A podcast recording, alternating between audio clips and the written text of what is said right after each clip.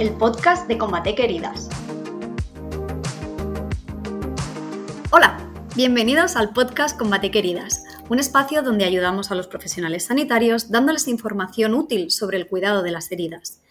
Yo soy Eva Cano, Advanced Care Customer Training Manager de Iberia e Italia, y hoy me acompaña Natividad Romero, enfermera del equipo Debra, piel de mariposa, y coordinadora del equipo de apoyo familiar de la asociación. Con ella conoceremos desde dentro en qué consiste la epidermolisis bullosa y el papel que Debra desempeña en todo esto.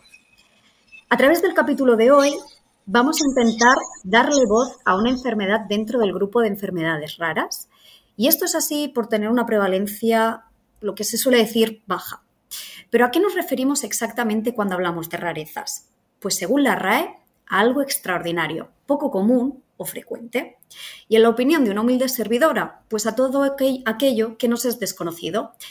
Y es que en este caso concreto nos va a enfrentar a situaciones y preocupaciones que nunca pensamos tener que vivir. Situaciones en las que no vamos a estar solos, ya que durante todo el camino vamos a ir de la mano de personas extraordinarias.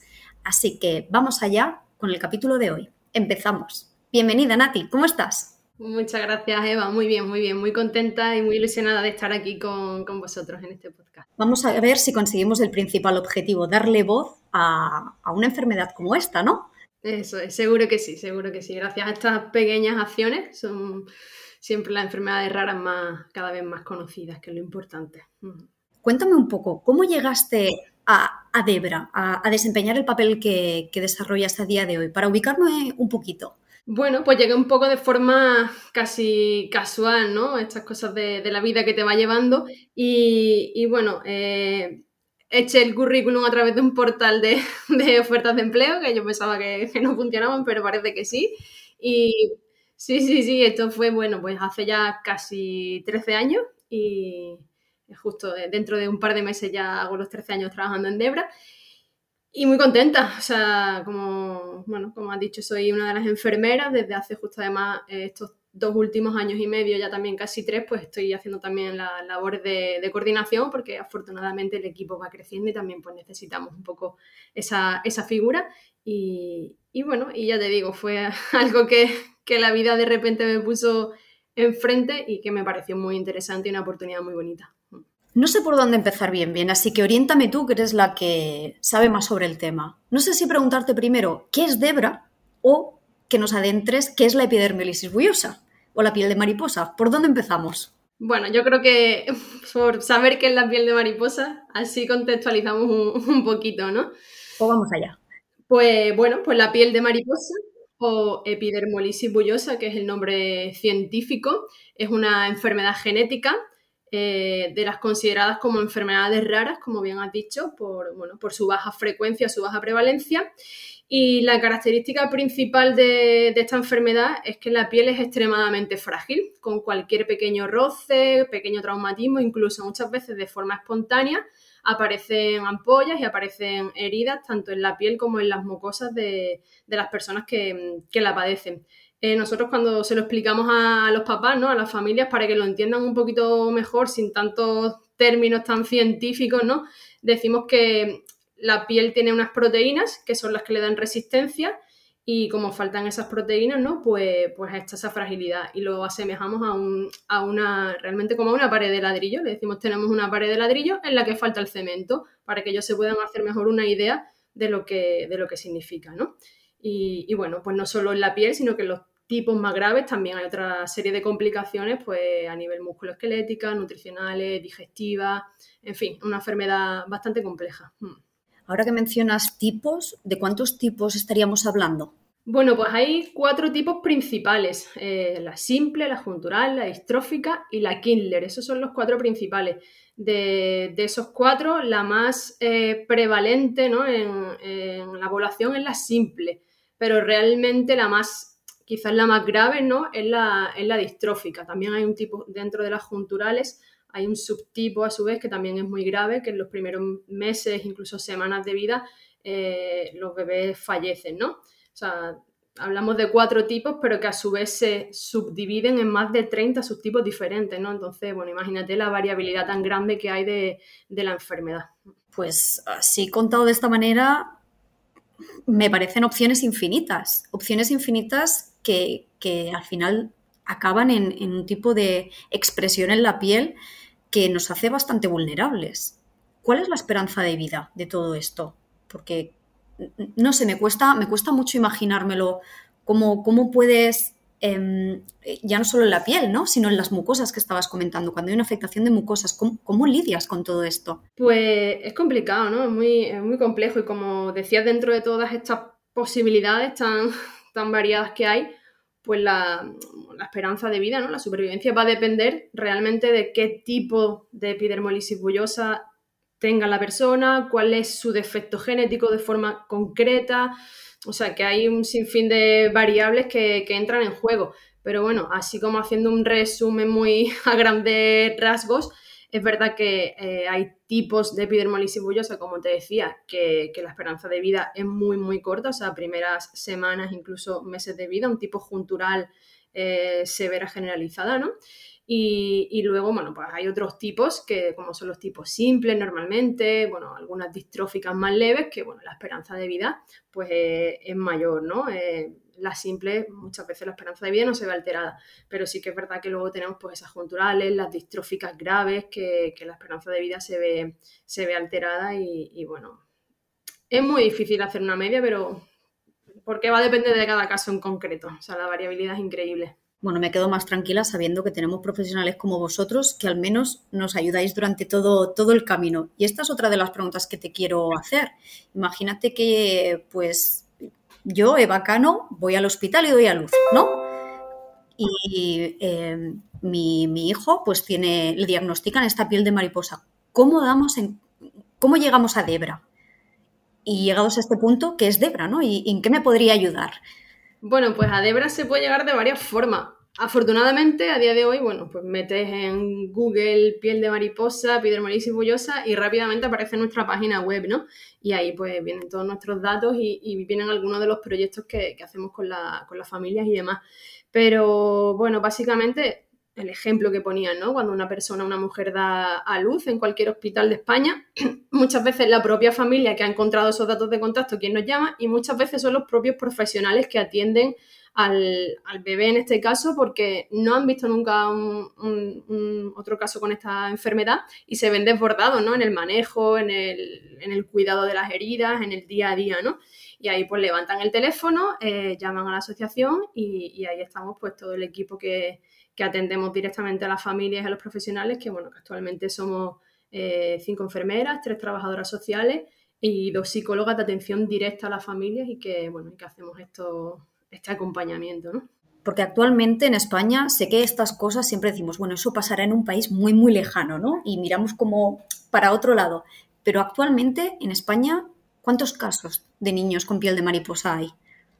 Más o menos. Bueno, sé se estima que hay en torno a unos 500 casos, pero bueno, son estimaciones porque realmente al tratarse de enfermedades raras es verdad que es muy difícil tener bien registrados, bien diagnosticados a, todos a todas las personas que padecen la enfermedad.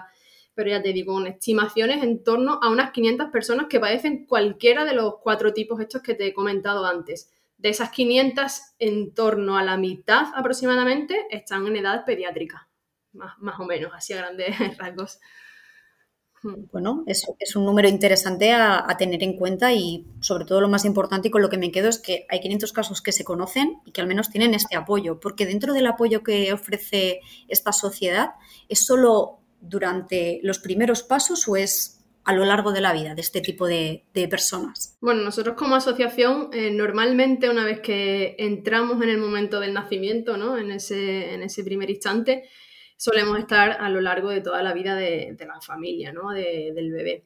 Porque, bueno, en los casos normalmente graves, es verdad que, como te comentaba, se, asocian muchas otras complicaciones, no solo las complicaciones a nivel de piel y de heridas, sino, bueno, pues un sinfín de, problemas médicos que requieren de, mucha atención, de cuidados específicos y tal. Y es verdad que, que para las familias es vital tener a profesionales como los que estamos en la asociación, que conocemos la enfermedad en profundidad, que nos formamos de, eh, bueno, pues con, con, congresos internacionales en otros países, que también, bueno, pues hay mucha, mucha información. Y, eso para la familia, bueno, pues sí que es verdad que, que es un aliento y, ya una vez que entramos, ahí, estamos normalmente siempre. Y, es muy bonito también, la verdad, esa parte. Porque quizás eh, las, estas lesiones de las que estamos comentando de la piel es lo más evidente, ¿no? Y son lesiones que aparecen y que tenemos que contar que nunca van a marchar, o sea, pueden volver a aparecer. Pero, ¿qué otros aspectos consideras de vital importancia para tener en cuenta? Pues no sé, eh, una higiene, una buena alimentación o una higiene, una revisión periódica al odontólogo, al podólogo incluso, no sé. Oriéntanos un poquito, porque quizás las heridas es, es, lo más evidente, ¿no? Que es lo que todos vemos. Sí, es lo más evidente y no también, ¿eh? porque al ir las personas vendadas, muchas veces la gente no se hace una idea de lo que hay debajo de esas vendas, ¿no? Y, realmente esto es muy impactante cuando alguien ve la enfermedad por primera vez, ¿no? O conoce algún caso de, cerca y dice, madre mía, no, no imaginaba que realmente, porque luego ves a los niños, ves a las personas más o menos haciendo una vida relativamente, entre comillas, ordinaria, ¿no? Entonces, eh, es verdad que esto impacta mucho, pero aparte de, por supuesto, de las heridas, que sí que es verdad que es lo, quizás lo más visible, bueno, hay muchísimas complicaciones a nivel nutricional, por ejemplo, eh, la alimentación es una odisea. Cuando aparecen ampollas en, la, en toda la boca, en, el esófago, es muy, o sea, es muy difícil poder alimentar, hay que hacer, bueno, pues tratamientos específicos con batidos hipercalóricos, hiperproteicos para aumentar la ingesta, luego a nivel de complicaciones musculoesqueléticas, por ejemplo, también a medida que las heridas van cicatrizando, vuelven a aparecer, vuelven a cicatrizar, se va em, también haciendo retracciones ¿no? articulares de, bueno, pues de codo principalmente, rodillas, y esto también pues impide a lo mejor tener una, marcha eh, normalizada.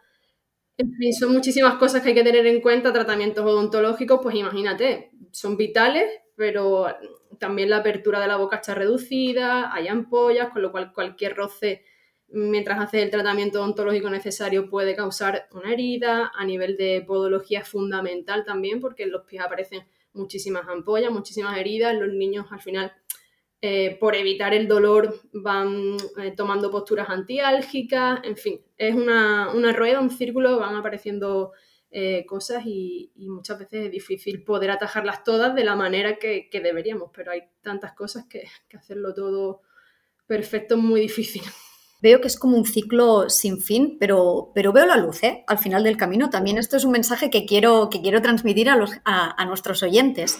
Y en base a eso, me gustaría un poco que nos hablases de qué proyectos tenéis ahora en mente para colaborar y darle visibilidad y que estos pacientes pues, puedan tener las herramientas ¿no? para, para hacer su día a día. Pues tenemos varios proyectos de, actualmente que estamos desarrollando, siete u ocho bastante bien estructurados y organizados, pues como es el proyecto de Nuevo Nacimiento, Nacer con piel de mariposa, ¿no? En el que hacemos eh, tres visitas a la familia, una en el primer momento del nacimiento, otra en el momento del alta, y ahí ya interactuamos también con el centro de salud para que puedan prestar esa atención, hacemos formación y luego hacemos otra visita a los seis meses para ver un poco, bueno, pues el seguimiento, introducir información de cara a las futuras etapas. Luego tenemos otro proyecto también muy bonito y muy importante de escolarización. O sea, la escolarización eh, es fundamental en cualquier, en cualquier niño, ¿no? Y, bueno, y, hacer una escolarización que, bueno, pues que sea lo más efectiva posible en una persona con piel de mariposa, pues muchas veces es difícil. También hacemos formación en los coles o guarderías.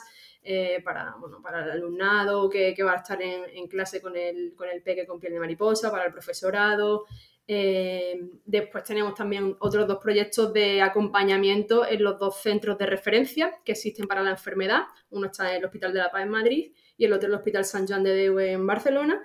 Y desde Debra también con las compañeras de enfermería acudimos allí a los hospitales, de, las compañeras también nuestras de psicología y trabajo social, bueno, pues para hacer un poquito más, más amena esa estancia hospitalaria. Eh, luego tenemos otro proyecto de acompañar en cuidados paliativos y duelo este es un proyecto que llevamos desarrollando ahora un par de años que también es fundamental, nos estamos formando mucho eh, bueno, en todo lo que tiene que ver con el tema de cuidados paliativos porque está claro que esta enfermedad pues, requiere este tipo de, cuidados y bueno, cuando la familia, ¿no? la persona que padece la enfermedad entra en un proceso final de vida, pues queremos también poder acompañarlos de la mejor, de la mejor manera. ¿no?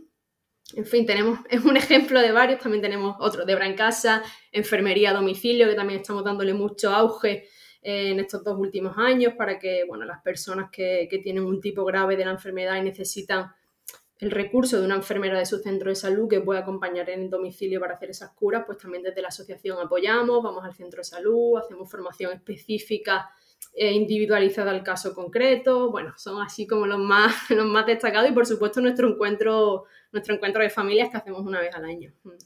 Pues no, veo mejor representación de que Debra te acompaña en todas y cada una de esas etapas que venías comentando de la vida eh, en, este tipo de, personas. Em, has mencionado, y esto me gusta mucho, y me ha despertado un poquito así ahora la bombilla, el tema de la escolarización, ¿no? Y claro, quizás vemos este tipo de pacientes, o de personas, perdón, mejor dicho, y uno se plantea, pues habrá un montón de cosas que no puedan hacer, pero nada más lejos de la realidad. Al final son niños que van al cole, eh, van a las reuniones familiares, juegan con sus amigos, etc. Hmm.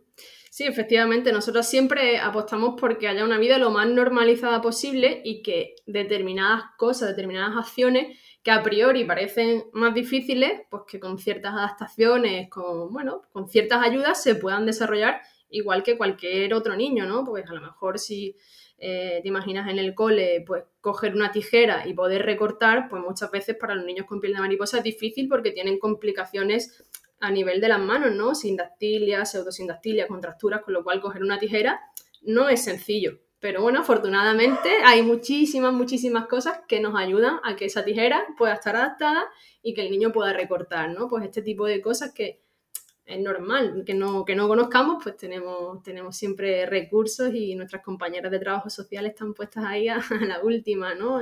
Infinidad de cosas que nos van a permitir ese, día a día un poquito más fácil. También hablabas de la enfermería en casa. Me imagino que las curas son tediosas. No sé si nos puedes contar un poquito más, tú que las has vivido. Sí, son curas largas, son curas que duran, bueno, pueden durar entre una hora y, cuatro, o sea, en los casos más graves. Entonces, imagínate, ¿no? Hacer una cura, eh, pues a diario o día sí, día no de estas características, realmente, bueno, pues para la familia eh, es algo complejo. Se pueden convertir, o sea, los padres y las madres se convierten en enfermeras y, realmente no, no tienen la formación específica, pues, porque son padres que uno puede ser fontanero y la mamá puede ser maestra, lo que sea, ¿no?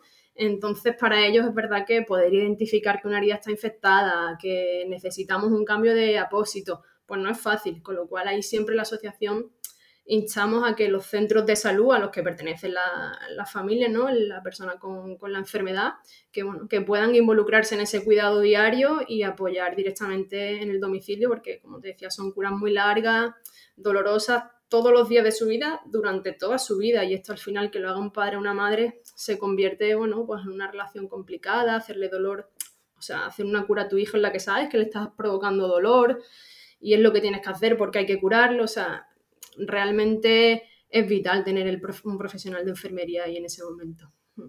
Decías que no era un camino fácil, pero que tenía cosas muy gratificantes y que era muy bonito. No sé si nos podrías definir en pocas palabras o en todas las que tú quieras, qué es lo más reconfortante un poquito de tu trabajo. Complicado, pero quizás para mí lo, lo más reconfortante es saber que, que nuestra labor, que nuestra ayuda ha servido de algo, ¿no? O sea, eh, realmente a veces, bueno, pues estamos con familias al teléfono mm, horas y horas, videollamadas y tal, aconsejando, formando y, quizás, bueno, a veces de repente el poder hacer un baño en una playa, en una piscina, para la familia es un reto y bueno, pues le das consejos, los animas, acompañamiento psicológico también y, y, ver de repente que te mandan un vídeo de su primer baño en la playa, pues bueno, eso es increíble, ¿no? O sea que quizás yo me quedo con eso, ¿no? Con esa parte de saber que por poco que hagamos, las familias, por poco que podamos aportar un poquito de, luz, las familias lo agradecen enormemente y, la verdad que es muy bonito. Pues, Nati, una increíble labor la que desarrolláis y te voy a dejar que cierres porque el Día Nacional de la EB es ya.